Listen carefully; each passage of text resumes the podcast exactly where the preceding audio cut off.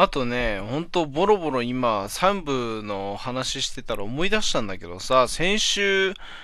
のね、土曜日に夕方仕事終わりに配信して、したんですよね。それで、あの、まあ、いろんな方に聞いていただいたんですけども、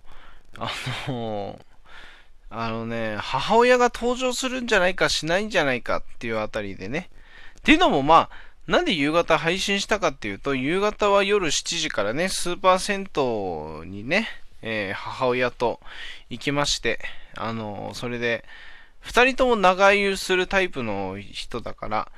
女性でさ、長湯する、まあ、例えば2時間、3時間、サウナも合わせてだけどね、入るよっていう人は多いと思うんだけど、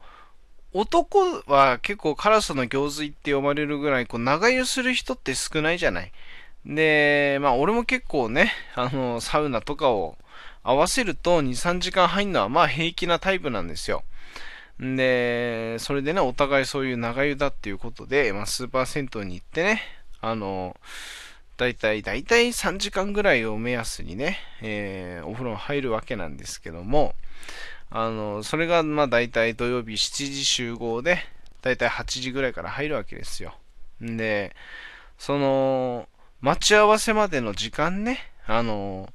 ちょっと配信しようかなってことで配信したんだけど、あの、それでね、母親が登場するんじゃないか。それこそまあ母親がね、来て、んで、もうちょっと流れでね、面白そうだなと思ったから、配信時間もちょっとちょっぴり残ってたから、最後に母親になんか一言もらってね、あの、珍しくね、そういう母親の初めてラジオトーク参戦みたいなさ、そういう、別にそういうのがコンセプトではなかったけど、あの、聞かせたら面白いかななんて、それがオチだったら面白いかなと思って、あの言ったわけですよ。そしたらね、あの、電波が悪くてね、配信が途切れちゃってね。しかも、タイミングが悪すぎてね、あの、母親が喋り出した頃に配信が終わっちゃったんですよ。だから本当にリスナーのみんなにはね、本当に振るだけ振ってお前、なんだそれはっていう風にみんな思ったかもしれない。肩透かしを食らったかもしれない。本当に申し訳なかった。あの、これ、これもね、ものすごい俺は失態だと思ってる。そういうことでリスナーの期待を煽っといてね、あの、結局は電波が悪くて、さいさい途中で途切れちゃってるからね。あの、やっちゃったなぁなんて思いながらさ。うん。で、あとさっきのさ、3部でチラッとこう、俺もさ、最後の方で思い出したように喋ったからさ、あの、全然、あの まとまんないまま喋っちゃったんだけどさ、まず俺ラジオトーク入れたの、このアプリを入れたのって、あの、5月のゴールデンウィークの時だったんですね。こういうアプリがあるっていうことを知り、で、まあ最初はね、あの本当に聞き戦としていろんな人の配信を聞いていたんですよ。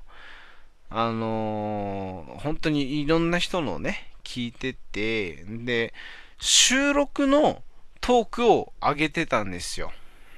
っていうのも収録はマックス12分でしょ？これさ、思ったんだけどさ、いろんな人の収録の方の一覧見てっても、12分喋ってる配信ってそうないよね。あの、本当に12分喋ってもちゃんと聞いてくれるのは芸能人ぐらいだよね。あの、ヒーローくんのさ、あのー、ね、あの、うっせぇわっていう曲のね、タイトルですからね、今のはね。あの、歌ってはないですからね、皆さん、あの、これ、ジャスラックとかやめてくださいね。あのー、まあ、ヒーローくんバージョンの方も歌ってしまったら、これあのヒーローくんに許可を取んなきゃいけなくなっちゃうんで、それも歌うのはやめますが、あのー、うっせぇわっていう企画だったり、そういうのも、あのー、いろんな収録の配信もだいたい7、8分ぐらいなんですよね。そんな12分マックスで、撮ってるようなラジオってそんなになくてね。うん。あの、そう、それはまあさておきながらも、俺はその、収録の方しか上げてなかったんですよっていうのも、あの、ゴールデンウィークっていうか5月はさ、その、ラジオトークのその、ライブマラソンの企画がね、あのー、あって、5月、6月、7月ってあって、で、それが確かあれだったんですよね。5月だけは、あの、延長チケットを使わずに通常の配信がマックス1時間できますよっていう、あの、仕組みになってたじゃない。そういう仕様になってたじゃない。で、それでね、さすがに1時間も俺毎日配信できねえなと思って、1時間1人で喋るのはきついなと思ってて、その始めたばっかでフォロワー数もそんなにいなかったし、あの、ライブ配信したってそんなに人が来てくれないだろうなって頭があったから、だからまあ、その5月は、わりかし聞く方に徹してたんですよね。それで、それで、えー、まあ、時たまコメントを打って、まあ、ちょっとデラックスっていう存在をいろんな人に知ってもらいたいなっていうね。うん。そんなこんなで、まあ、6月に入り、まあ、30分の、えー、配信時間になったわけですよ。通常が30分ですと。んで、それで、通常が30分であれば、まあ、ちょっと顔も知れてきたし、ライブ配信してみてもいいのかな？ライブマラソンをやるがてらね。うん。どういう、配信っていうのはどういうものかっていうのも知りたかったっていうのもあるしね。うん。それで始めてみたわけなんだけど、あの、でも俺の配信ってあれだったよな。最初の頃からわりかし、あれだったよね。俺の話を30分聞いてくれみたいな感じの、あの、配信になっちゃってたなと思ってね。今思えばね。それもあれなんだよな。結局、収録トークっていうものに力を入れすぎてしまったせいで、あの、リスナーとの掛け合いの仕方がわからないっていうね。あの、まずそっからかいっていうね。だいぶやばいやつになっちゃってるわけですよ。そうだったよね。で、6月ぐらいからまあライブ配信始めて、で、まあ7月、まあ8月ってきてね、ついに、俺は一体この先どういう配信をしていけばいいんだっていうね、あの、路頭に迷い始めたわけなんだけども なんちゅう話だよ、これ。本当にな。うん。まあでもね、あの、これはいろんな人から言われたんだけど、とにかく自分が楽しい配信をすることが大事なんじゃないっていうね、ことは言われて、まあ確かにそれはそうだなって思うんですよ。あの、なんて言うんだろうな。自分が楽しければね、あの、自分が楽しくないのに楽しいって言って配信してたってね、空元気でやってたって絶対楽しくないしね、聞いてる方はね。うん。しかも、楽しい、自分が楽しいと思ってやるっていうことを前提としないと、それは何て言うんだろうな、例えば、えー、これはちょっと話が違うのかもしれないけど、よく言うのが、えー、綺麗だって思う、あなたの心が綺麗なんだみたいな感じの話じゃないけどさ、あの、その配信が面白い、俺の配信が面白いって言ってもらいたいけども、自分から、自分がその、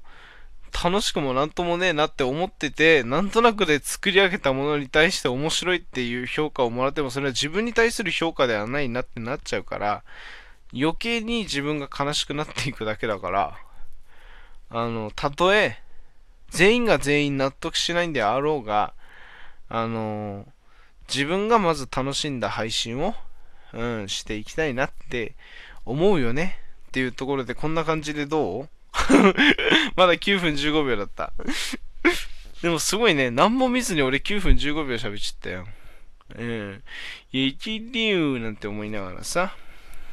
そういえばさ、あのー、スピカハイボールちゃん。これね、あの、おすすめトーカーの障害のコーナーもちょっと被っちゃうんだけど、あの、ゴリラ乙女の散らかしラジオっていう、お松ちゃんとね、やってるラジオがあるんだけど、ラジオってか、あれ、ポッドキャストになるのか？それの、あのー、スピカハイボールちゃん、相方のね、お松ちゃんの相方のスピカハイボールちゃんが、あのー、ラジオトークをね、初のね、初のね、初のねってなんか、東北弁みたいになっちゃったけど、初の、まあ、生ライブをやってたんですよ。で、アーカイブが残ってたのを聞いたんだけど、